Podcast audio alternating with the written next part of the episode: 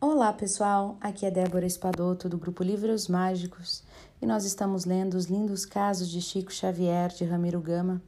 Hoje nós vamos ler o caso de número 120.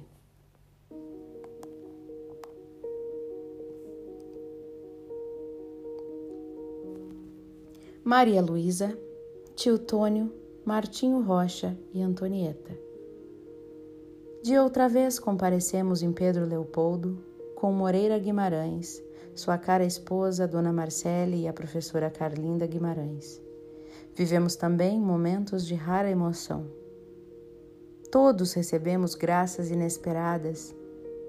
A irmã Marcele, que veio da França em plena Guerra Mundial, em 1945, acompanhada de uma senhora cega e íntima de sua família, recebeu algo que a fez chorar quando Chico lhe dizia: Irmã Marcele, ao seu lado está o espírito de uma senhora que se chama Maria Luísa, que era cega quando na terra e que, segundo me diz agora, a trouxe da França para o Brasil. Moreira recebe notícias de um irmão de confrades de velha guarda no além, como Dinácio Bittencourt e outros. E a professora Carlinda também ganha algo para seu nobre coração de mãe abnegada, criando os filhos alheios. E por fim, quando menos esperávamos, o Chico diz: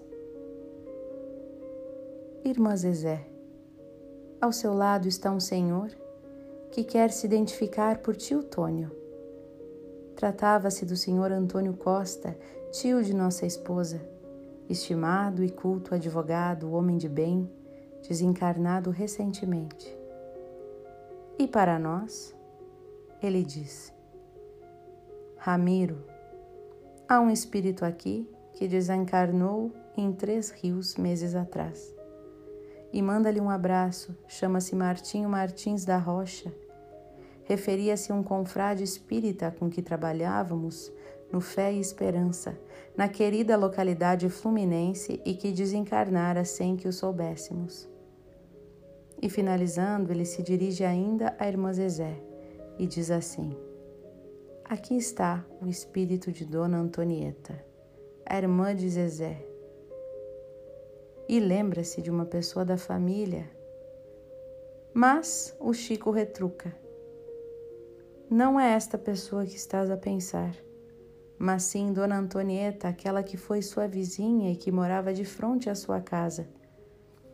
A irmã Zezé chora de emoção, pois nem de leve se lembrava desta vizinha que desencarnara meses atrás.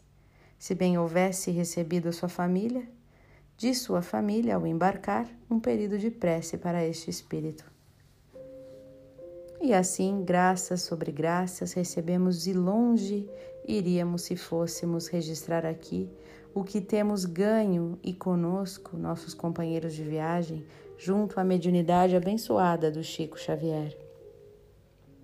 Que Jesus sempre cada vez mais o ilumine, Chico, pois em verdade és uma antena de luz por onde o Divino Mestre vem consolando, vem esclarecendo e vem medicando seus irmãos sofredores da terra.